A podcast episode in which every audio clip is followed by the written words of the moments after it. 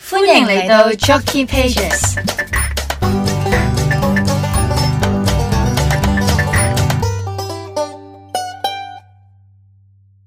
生活一二事，星期日我係 Amika，hi，嗯大家好，我係 Fanny。好開心啊！因為呢，今日呢，呢、個星期日呢，我淨係約咗 Vanny 錄音，其他時間我喺屋企睇書啊，耶！你都唔係睇書啦，聽啫嘛。唔係因為因為我懶懶得我喺床嗰度，我播住出嚟咧，咁佢自己會佢自己會用一個磁性嘅聲音篤黏下呢一本書。你睇下，你又可以一路聽一路發夢， 即係可能聽聽下就覺得自己睇緊書，但係中間放空咗你自己都唔知喎。跟住緊要啦咧就啊，繼續 pick up 翻咁其實有樣。睇有睇嘅，你有我明白個睇道理㗎。啊？啊，好好㗎啲書，我哋遲都可以同大家講下我哋最近中意睇嘅書。不過今集就係生活一二事，就繼續講我哋之前嘅日本之旅冇錯啦。咁呢，聽呢、一個聽呢集之前呢，就請大家去誒、呃 follow 我哋嘅 Instagram 同埋嘅 podcast 啦，記住 share 埋俾啲 friend 啦。嗯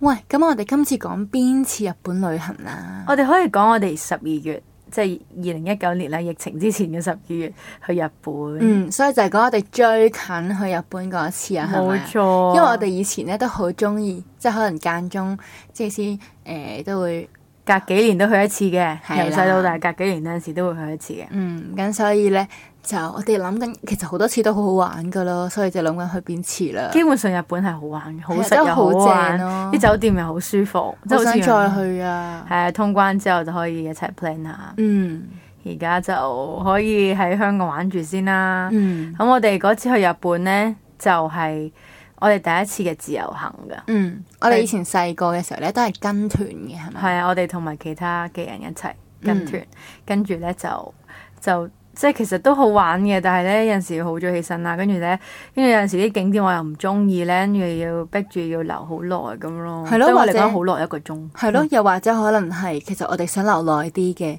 但係咧人哋咧就規定咗佢只可以俾你半日啦，或者可能即係只可以六個鐘，即係兩三個鐘或者之類啦。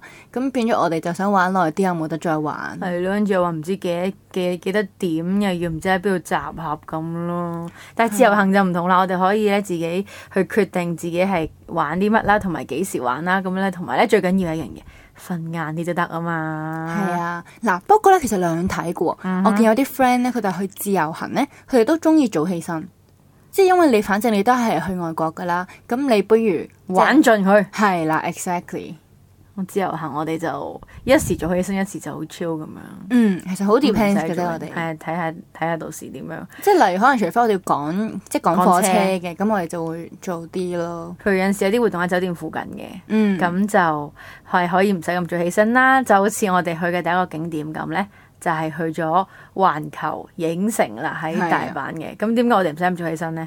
就因為我哋住咗喺酒店嘅附近，我記得我哋嗰陣咧，其實都有諗過，究竟應該住喺，即係我哋有諗過，究竟我哋行程應該先去咗，即係出翻大阪先啦，第二日先係續係去大，即係呢個環球影城，定還是係第一日就已經即刻去？因為其實好少人會第一日就已經即刻去環球影城噶嘛。係啊，通常都係第二日咁樣咯。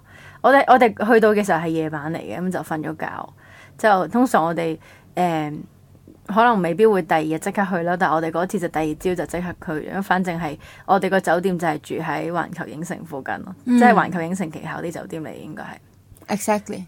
所以咧就咁嗰次就好快咁食咗個快餐，即係快餐店食咗個快餐之後就入咗場啦。嗯，跟住我哋係仲要係由朝玩到晚啦，同埋你知環球影城係真係啊！我上一集咧咪都講過，我以前同中同係呢一個畢業嘅時候都有去過嘅。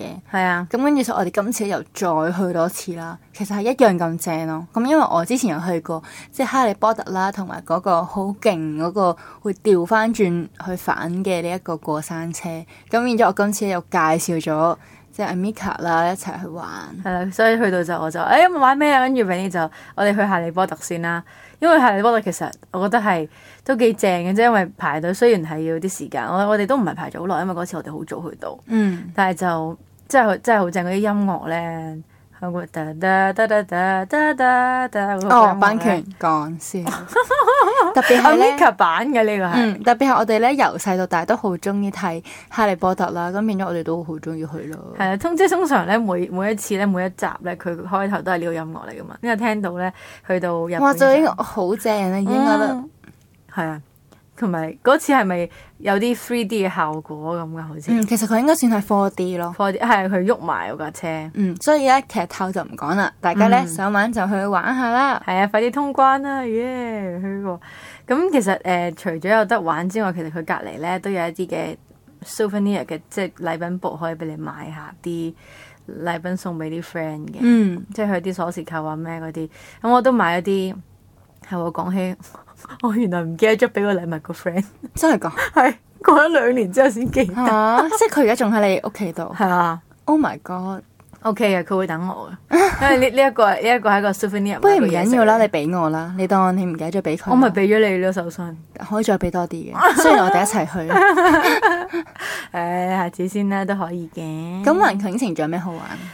我哋記得誒、除咗玩哈利波特之外咧，嗯，中間都有啲啊，例如 Minions 嗰個咯。嗯， Minions 嗰個都好得意，其實我唔係好，我冇睇 Minions 噶，但係誒、我都係啊。嗯即係我淨係知道係嗯，即係 Travel Maker 嗰啲 friend，即係嗯好搞笑啲 Travel Maker 嗰啲啦，跟住就嗯，都係一個好玩嘅機動遊戲，我就冇咩印象對嗰、個，但係我而家咧，即係我想帶出嘅係咧，嗯，我發覺而家咧嗰啲機動遊戲嘅趨勢咧，都係其實係俾你坐喺度啦，跟住係一 個 4D 嘅一個動畫咁樣咯，其其條唔係即係唔係 3D 嘅動畫再加架車喺度喐，嗯咁就變咗即 4D 咯。係就轉嚟轉去，跟住可能有啲咧就類似一啲過山車咁樣嘅感覺，跟住就嚟俾你睇埋個畫面。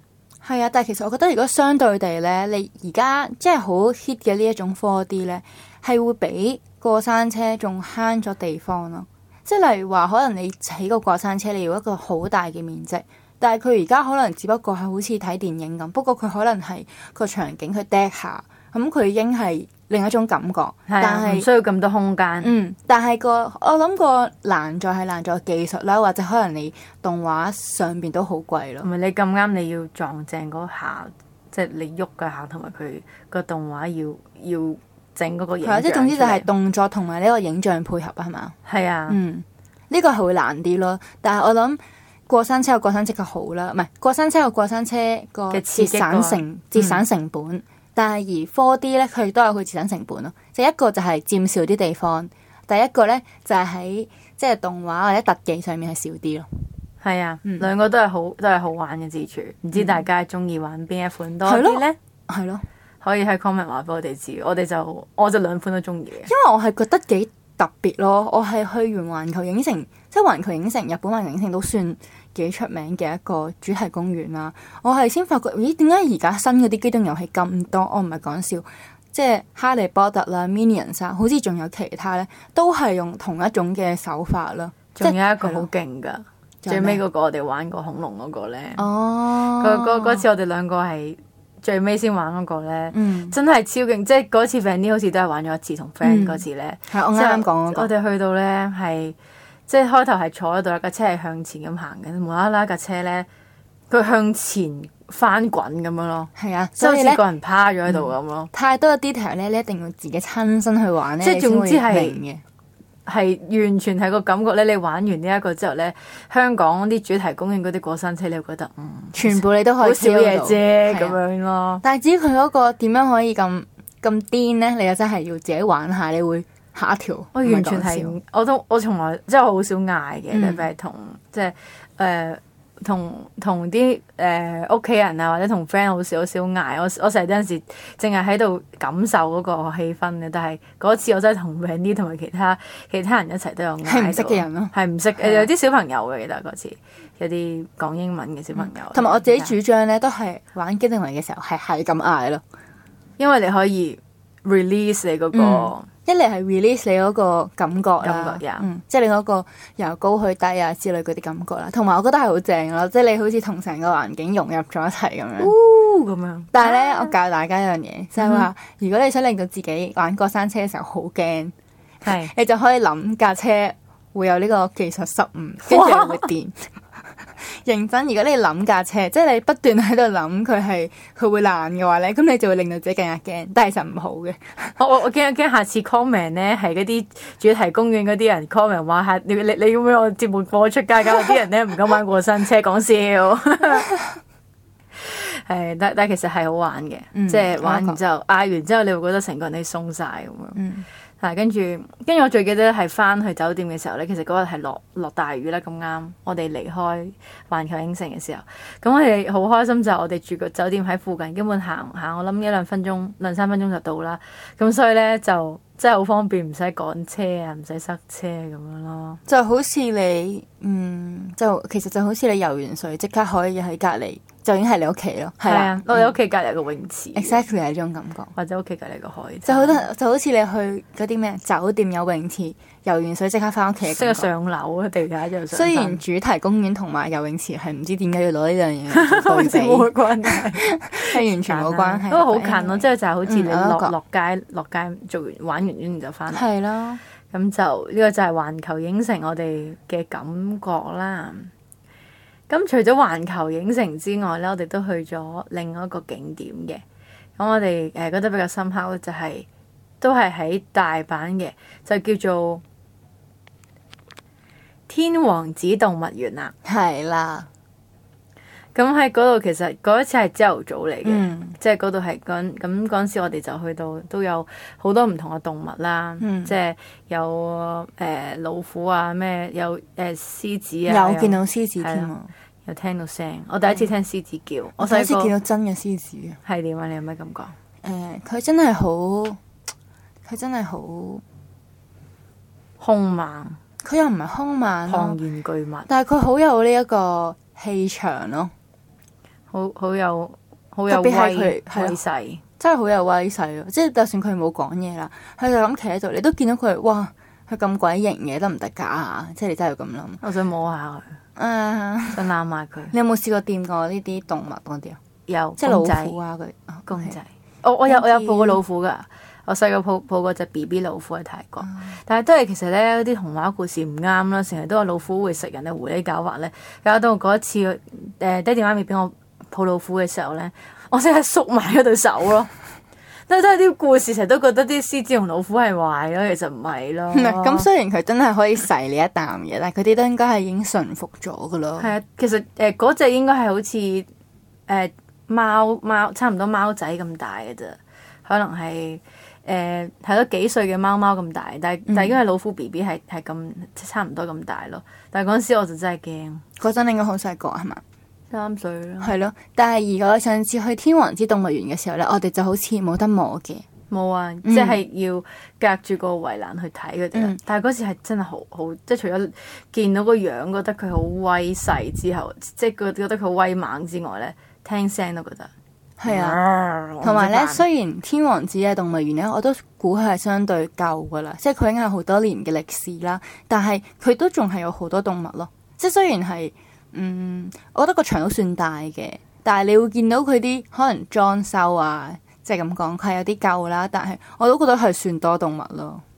係啊，有獅子啦、老虎啦，跟住有北極熊啦，同埋有羊羊啊。係啊，我哋餵羊羊食嘢又得意，誒我都覺，跟住佢就即係擺喺手度，跟住佢跳上嚟食嘢咯。但係佢就唔會咬人隻手嘅。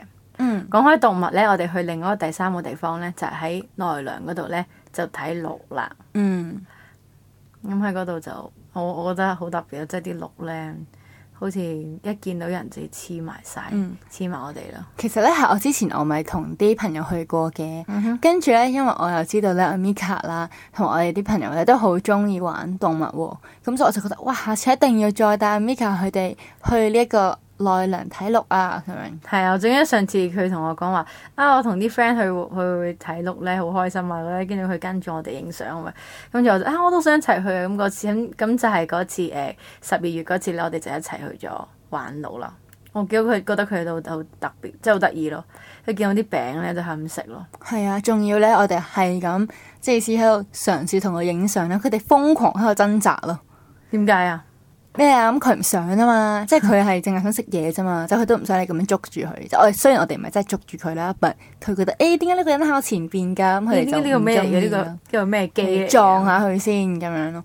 但係咧，我見佢啲內梁咧，佢啲綠咧個分散位置都好得意嘅咯。即係佢一係咧就係、成堆成堆咁樣堆埋一齊，如果唔係咧就係、成個區域咧一隻綠都冇。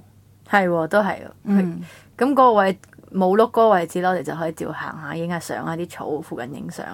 有碌就通常即係你你餵得嗰、個，你佢隔離嗰只咧，你都要餵埋㗎嘛。係啊咁啲餅成日次次咧好快就食晒，你啱再買過咯，買嗯但係都包唔算貴嘅，咪啊係當即係可能俾即係 local 可以有啲收入可以賺下錢。我估佢哋都係咁咯。即係啊，同埋我見咧，而家咧即係疫情啦，係嗰啲綠係真係好慘咯，係啊見到佢哋係要收晒啦。嗯，同埋佢哋係要抄垃圾桶食嘢。係啊，因為你冇遊客啦呃遊客咧，咁你就好難真係喂咁多鹿噶嘛。嗯，咁佢哋通常都係誒、呃一個消費嘅模式，就係即係我哋買完啲嘢食，跟住就喂啲鹿咁咁咁樣去經營噶嘛。咁而家就啲鹿都唔都冇人嚟，咁就點會有嘢食咧？嗯，係啊，所以就希望疫情快啲過，我哋即係可以我同哋佢一齊哋去玩喂小下。動物啊。係啊，唔知係鹿嘅其實食動物。如果係佢環境許可的話，我哋都可以喂下食動物。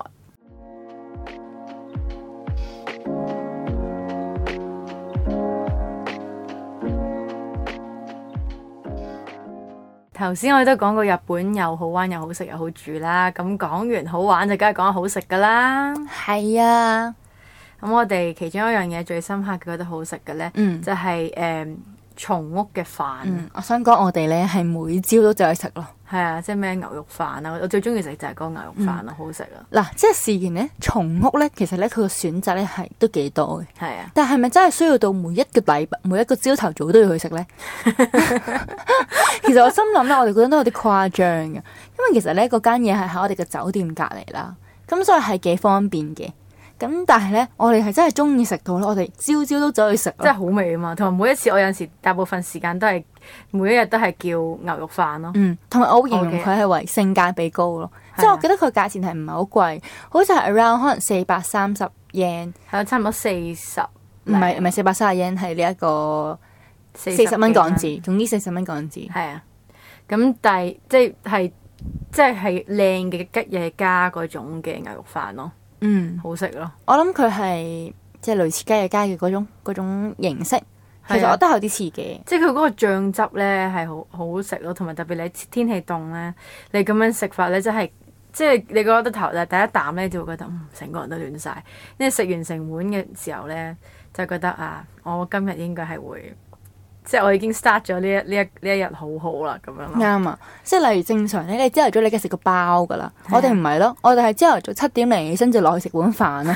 跟住一直玩玩玩玩到肚餓，可能三四係點先食啲小食。啱啊！翻到嚟應該肥，翻到香港應該已經係肥咗幾磅我諗，不過天氣凍係係真係食飯係會嗯好似覺得個暖人胃會啲咯係，啊，暖胃啲，同埋好似會 work 得好啲成個人個 body 個 body。即係可以全日嘅即係行程都係 efficient 啲，冇錯同埋 pro- productivity 可以高啲咁樣哇。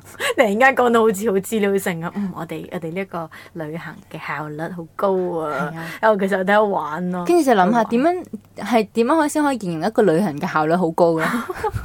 你排隊排快啲定係點樣？啊全部都 Anyway 攞晒 fast pass。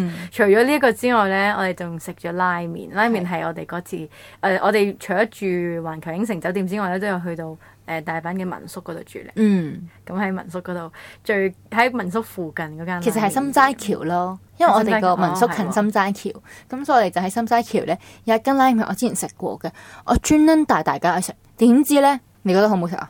麻麻地啫，但其實係真係好食咯，我想知點解你會覺得唔好食唔，唔係，唔係我覺得即係又唔係話特別唔好食嘅，但係好似冇咩特別驚喜咯。哦，即真係我係即係可嘅，能嗯因為嗰一間拉麵咧。誒名就冇開到啦，但係佢咧係一間食豬骨湯嘅，所以如果你係中意食豬骨湯嘅咧，咁你就會好中意咯，即係佢好濃烈啦，同埋誒我有一碗咧係類似芝麻咁樣嘅，係啊但我諗你哋可能會覺得太鹹咯，即係我咧就係、重口味嘅人，所以我就覺得哇，好 正啊！咁樣重口味嘅。係啊，我可能嗰嗰日，因為我哋嗰之前嘅行程太多，有啲攰咧，即係冇已經食食嘢，好似覺得冇咩味咁咯。好啦，你唔好狡辯啦，我明 㗎啦，下我哋下次去帶聽眾去試 Food Frog 就試呢間，嗯希望有機你會。我俾多次機會，係你俾多次機會俾多佢，次機會大家係，大家大家幫我哋 judge 下究竟呢呢間拉麵店好唔好食？唔使 judge，係係你已經 judge 咗係好食，係啦，你要證明，你睇即係下次錄音就證明俾大家睇，嗯呢間 OK 拉麵店係好食嘅。好啊，好，咁就係、即係頭先我咪講咗，我哋喺拉民宿附近嘅拉麵店嘅，咁、嗯我哋就住咗民宿啦。喺民宿嗰度咧，最開心嘅嘢就係可以自己煮嘢食啊！係啊，去其實我唔知咧廚，房大家中唔中意即係去旅行嘅時候自己煮嘢食咯。我自己咧就好中意去旅行嘅時候就去當地嗰啲 supermarket 啦，跟住買當地嗰啲料就可以煮，跟住就好正咯。即係你可以平，即係你當第一樣嘢係平啲價錢啦，同埋真係可以自己揀你覺得靚同埋想食嘅，跟住就翻去玩咯。係啊。嗯，即係因為你喺香港，你唔係話成日都買到呢啲，你買到都好價錢好貴噶嘛。咁、嗯我哋嗰次就買一啲牛肉啊，買啲蛋啊，仲買咗啲咩啊？即係仲買咗嗯好似買多嘢海鮮都有咯。係啊，都有。咁就翻去即係住咯，去去玩咯。咁我其實咧去之前，即係去呢個 trip 之前咧，我都有同 Benny 講話，嗯，到時我會去個廚房度幫手一齊煮嘢食。點知一去到，冇咯，sorry。我哋啲小朋友全部都去晒睇睇 YouTube 啊喺度篤機我冇咯。我有嘅喎，你有咩啊？我有幫佢哋手咯。我因為個廚房同個廳咧，係我客廳係相連，咁、嗯所以我坐喺度，我係做顧問，所以 Amika 咧又狡辯顧啦，問。好啊，即係你呢個食物顧問啊。冇錯，我哋睇好下啊你哋你哋有冇落錯嘢，有冇落錯材料，嗯，係啦，即係我我一一隻眼就睇住手機，一隻眼咧就望住睇下你哋有冇落錯材料。好啊，咁我啊諗你要半隻眼去驗半一隻眼驗眼啊。跟住你話點解啊你點解你兩隻眼都唔係對住我哋跟住 Mika 就同我講佢耳聽八方，唔冇錯。其實我聽到隔離房嘅人都喺度聽緊我哋嘅 podcast 嘅第二係集，講笑。Mika 咧隻耳真係好鬼靈噶，所以 你千祈唔好喺間房裏面講佢壞話，佢一定聽到我。真係衝入嚟。你話咩話？你行過佢都聽，其實即係點講呢？即係正常人都可能聽到人行過嘅，但係講一個環境好靜呢，佢都可以揾到一啲你揾唔到嘅嘢咯。其實我係隻大象嚟嘅。哇哦，thank you，就係咁啦。我覺得上次去呢一個自己煮嘢食得開心，同埋你喺香港呢，好難得可以即係你同啲朋友啦一齊咁樣去煮嘢食噶嘛，所以我覺得都好正咯。係啊，仲有個雪櫃，但係我覺得最緊最緊張就係去旅行，即係翻屋企前個翻香港前個晚，因為雪櫃煮好多嘢食要煮晒佢。咁呢個係正，我中意，好啊 其。實有啲仲有啲咩仲有咩快啲煮快啲煮快啲煮咁啦，啊，我覺得仲有一樣嘢，我睇日本呢買咗呢一個日本嘅芝士蛋糕。係啊係啊，係好難得先可以遇到咯。我哋記得之前呢，係我諗好多年前喺北海道嘅時候試過一次，跟住就好中意啦。跟住點知呢，我哋經過我哋喺日本嘅時候經過地鐵站就見到同一個蛋糕喎，我係啊哋，就我即哋刻買仲咗要翻特去啦。登去翻，即係嗰個嗰個地鐵站其實係即係佢離有啲我遠㗎咯哋我哋個民宿係有啲遠，嗯我仲要特登係其實係好似係去奈良嗰幾日咧，即係。佢係揾到嗰間鋪，啊但係佢我哋嗰陣時去咗民宿住嘅時候係已經距離我哋之前嗰個酒店遠咗好多，但係我哋都搭翻車過去，特登買翻酒店唔係民宿食咯。啱啊！之後咧，我仲記得咧嗰次咧芝士蛋糕，因為我哋嗰朝其實食剩一半定唔知乜嘢啦，跟住我哋咧就趕趕住出門咧。哦，冇生生好雪啊係啊唔櫃，唔係冇生好雪櫃，係即咩啊係直情係冇擺到落雪櫃咯，哦，直直情擺咗喺個好似廚房係 counter，啊嗯即係雪櫃有生嘅。如果唔係啲嘢壞晒。咁、但係好彩嘅就係咧，因為嗰日其實天氣都凍嘅呢排嗰排，咁、哦，所以其實個芝士蛋糕咧冇變壞到 嘅，即即即當係開即咗個係冷密密氣。咁頂，密密咁等緊我哋翻去咯。係啊，翻到去就好彩冇事，試過一塊係冇，咁啊就唔理嘅，照食照擺翻。真係好食！啊咯！如果香港自己整就得啦，啊哦我哋可以真係拍一集 Food Vlog 去講。睇下香港有冇啲好味嘅日本芝士蛋糕。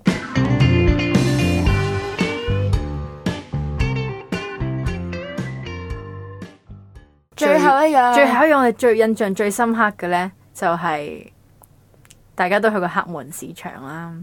但我哋嗰次咧，原來黑門市場唔係最多靚料㗎，冇錯啦，我哋嗰次咧去咗木津市場，因為嗯其實佢係佢係批發嚟嘅，即係佢啲嘢咧都係批發去誒、呃、其他黑門嘅市場場，係啊係啊批發去黑門市場，所以咧嗰度嗰啲嘢係平最好係咯，更加平啦，同埋係更加多啦。但可能你買嘅數量咧都要再多啲咯，即係因為佢係批發形式咯。咁但係都幾好嘅，我哋都好中意抬嘢翻香港嘅，係啊最中意就係拎住好多好多手信，嗯，有咩咩提唔係子乾手信，sorry，係俾自己食噶，你知你翻翻到已經食咗半包，係啊，即即係食，同埋佢嗰啲即係刺身啊嗰啲都好新鮮啦，同埋嗯刺身就冇帶翻香港啦，但冇我哋冇就有喺即度刻食喺誒木津市場食咯。但我覺得我哋嗰次咧應該再早啲去咯，我哋其實晏咗咯，因為人哋係可能六七點我哋就已經開始啦，我哋係 around 差唔多十一點十二點先去啊，係嘛？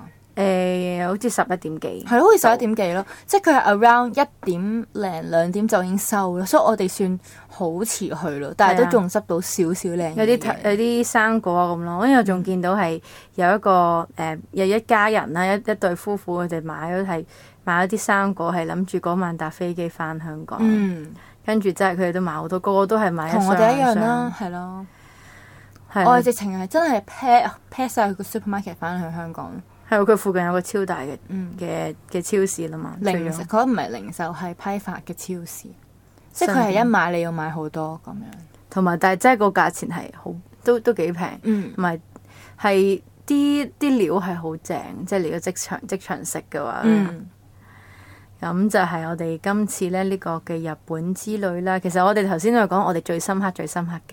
咁啊，其實我哋其實最即係除咗去呢啲景點之外，除咗食咗呢啲嘢之外，仲有其他景點嘅。但我哋就講咗我哋最深刻㗎啦。咁唔知大家即係各位聽眾，你哋聽完我哋呢一個日本 trip 之後之外，你哋會唔會有諗起你哋之前去日本去過最深刻嘅邊啲地方呢？係啦，歡迎話俾我哋聽啊，如果咧我哋去過嘅話，我哋都可以誒、呃即係 reply 翻你哋啦。如果我哋未去過嘅話咧，你咁我哋就可以下次去下啦，又可以喺個節目嗰度再講下啦。係啦，我哋下次再見啦，拜拜拜拜。